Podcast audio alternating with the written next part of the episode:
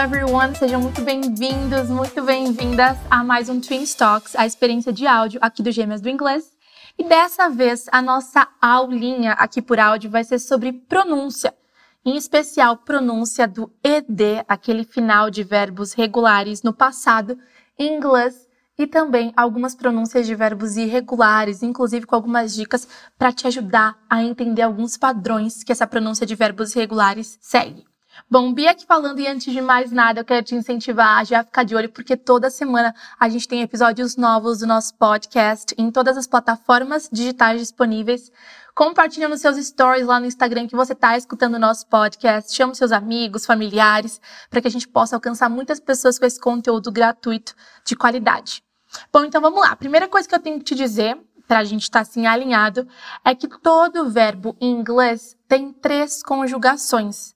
A gente diz que o verbo existe na forma base, na forma do passado e na forma do particípio. Todo verbo em inglês. E para a gente contar algumas coisas, a gente às vezes vai escolher usar o verbo na forma base, como é o caso de tempos verbais no presente. Quando eu quero contar uma coisa que acontece no presente com o verbo no presente, eu vou usar ele na forma da primeira coluna. Eu vou usar a segunda coluna, que é a coluna do passado, quando eu estiver usando tempos verbais no passado. E eu vou usar a terceira coluna para formar tempos verbais perfect, tá? Por exemplo, present, perfect, o past, perfect, vão ser os verbos conjugados na terceira coluna. É por isso que a gente tem três colunas de conjugação, tá? Dependendo do que eu quero fazer, do que eu quero contar com o verbo, eu vou escolher usar ele na sua forma base, passado ou particípio. Ou então, em outras palavras, primeira, segunda ou terceira coluna em inglês, beleza? Aqui em especial a gente vai conversar sobre a segunda e a terceira coluna em inglês, que são as colunas de passado, né? O passado e o particípio. Porque a primeira coluna é aquela na forma base, a forma que você provavelmente já conhece o verbo. Bom, a primeira coisa que eu quero te dizer é que os verbos podem ser regulares ou então irregulares. Os verbos regulares, eles recebem um ed no final, ou às vezes só o d mesmo, quando o verbo já termina com a letra e, quando ele é um verbo regular, né? Os verbos regulares, eles recebem a sua forma base, um ed, para formar a segunda coluna, que é a coluna de passado, e a terceira coluna, que é a coluna de particípio. Por exemplo, o verbo admire, admire, que é admirar. A forma base dele é to admire, admirar. O passado é admired, é só colocar um D no final, já que esse verbo já termina com E. E a forma no particípio admired, também igualzinho. Os verbos regulares, eles são iguais na segunda e na terceira coluna, sempre acrescentando só um ed no final. Believe é a mesma coisa, o verbo acreditar. Na primeira coluna, to believe, acreditar. Na segunda coluna, believe e na terceira coluna, believed também. Ok? Logo a gente fala mais sobre essa pronúncia. Acontece que eu tenho que te apresentar os outros tipos de verbos, que são os verbos irregulares. Agora, eles não vão mais simplesmente receber um ed para ficarem na forma de passado. Aqui, ou eles vão mudar completamente a sua forma sem obedecer nenhum padrão, ou então eles simplesmente não vão mudar e vão ficar iguaizinhos à forma base. Por exemplo, o verbo to bet, que é apostar em inglês. Bet é B-E-T. Bom, no presente, to bet. No passado, bet. E no particípio, bet. Ou seja, nas três colunas, bet, bet, bet. Ele não muda. Ele é um verbo irregular, daquele caso que eu falei, que não muda nada. Agora, um outro verbo aqui, que na verdade é um verbo irregular, mas muda é o verbo quebrar, romper, violar, que é o verbo to break em inglês. No passado eu tenho broke e no particípio broken. Então as três colunas são to break, broke, broken. Ok? Bom, mais alguns exemplos de verbos que não mudam. O verbo get, por exemplo, que é o verbo obter, conseguir, chegar até um local. Esse verbo tem diversos usos. Ele rende um podcast só para ele. To get é a versão ali na forma base. E depois ele fica got, got, igualzinho à segunda e terceira coluna. São coisas diferentes. Você percebeu? Tem como ele ficar igualzinho na primeira, segunda e terceira coluna, como é o caso do verbo bet, que a gente já falou apostar, to bet, bet, bet.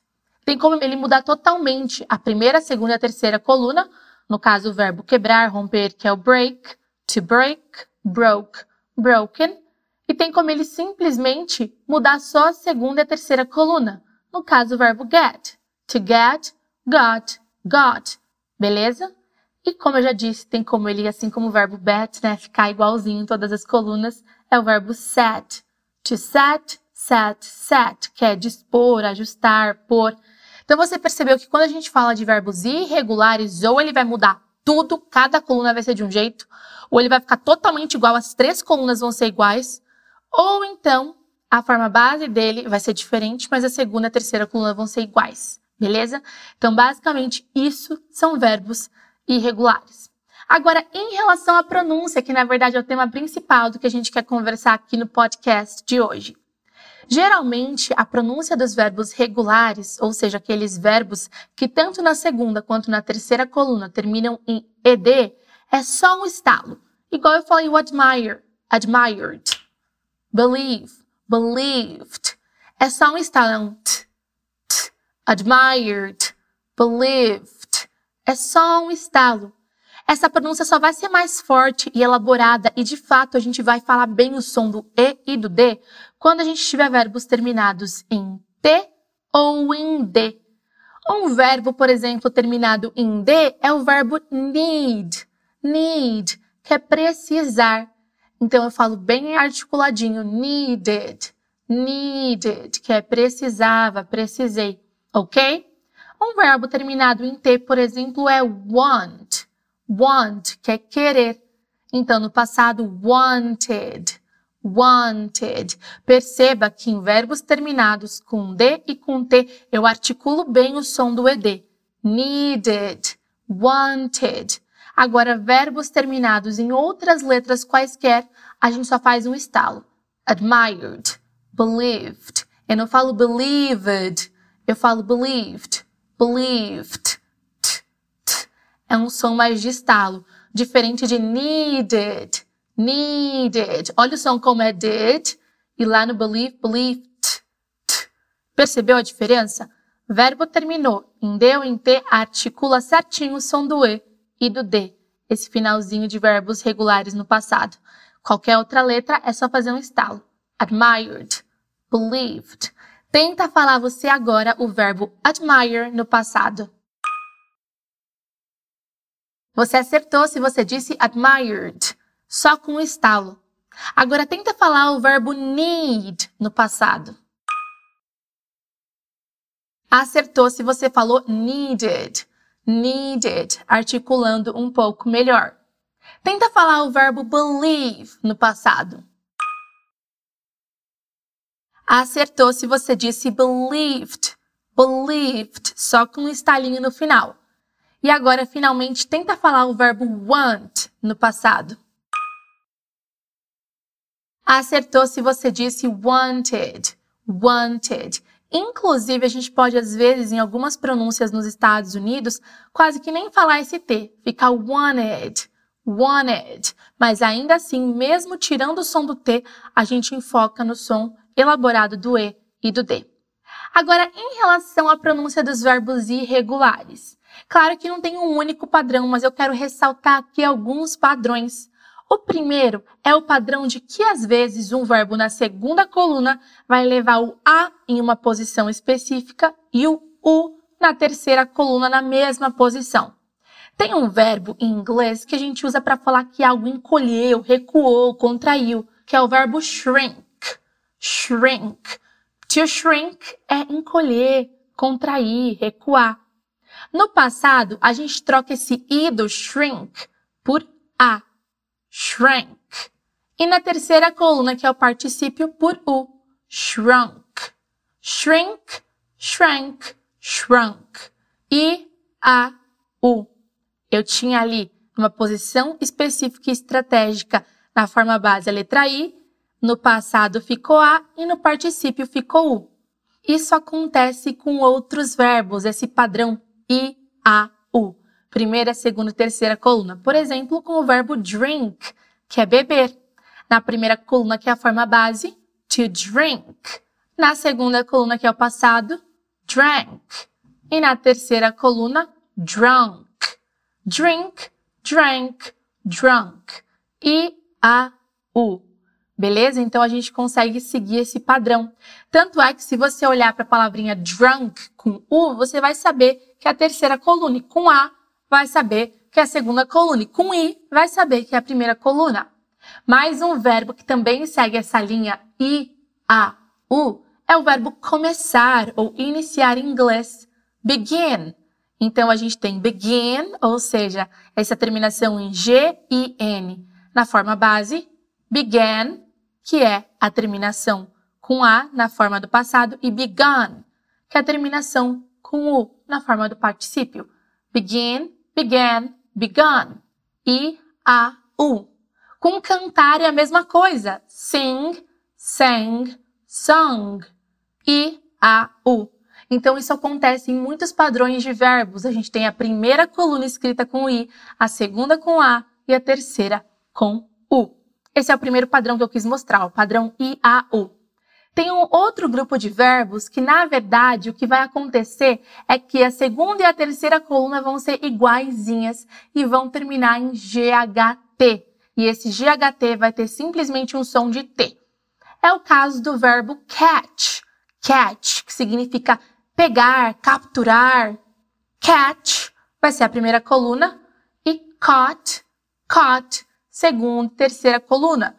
E na verdade a escrita vai terminar com GHT, mas vai ter simplesmente um sonzinho de T. Catch, caught, caught. Ou então comprar. Buy é a primeira coluna, bought, bought. A segunda e a terceira coluna. Lembrando que a escrita, de novo, desse sonzinho de T é um GHT. Bought se escreve B-O-U-G-H-T. O verbo trazer é também desse jeito. To bring. Bring, brought, brought. E o lutar, brigar também. To fight, fought, fought. Você percebeu então aqui que esses tipos de verbos, né, terminados em GHT, eles são daquele tipo de verbos que a primeira coluna, a forma base, ela é diferente, mas a segunda e a terceira são iguaizinhas e vão terminar com GHT, que vai ter um som de T. Catch, caught, caught, buy, bought, bought, bring, brought, brought, fight, fought, fought.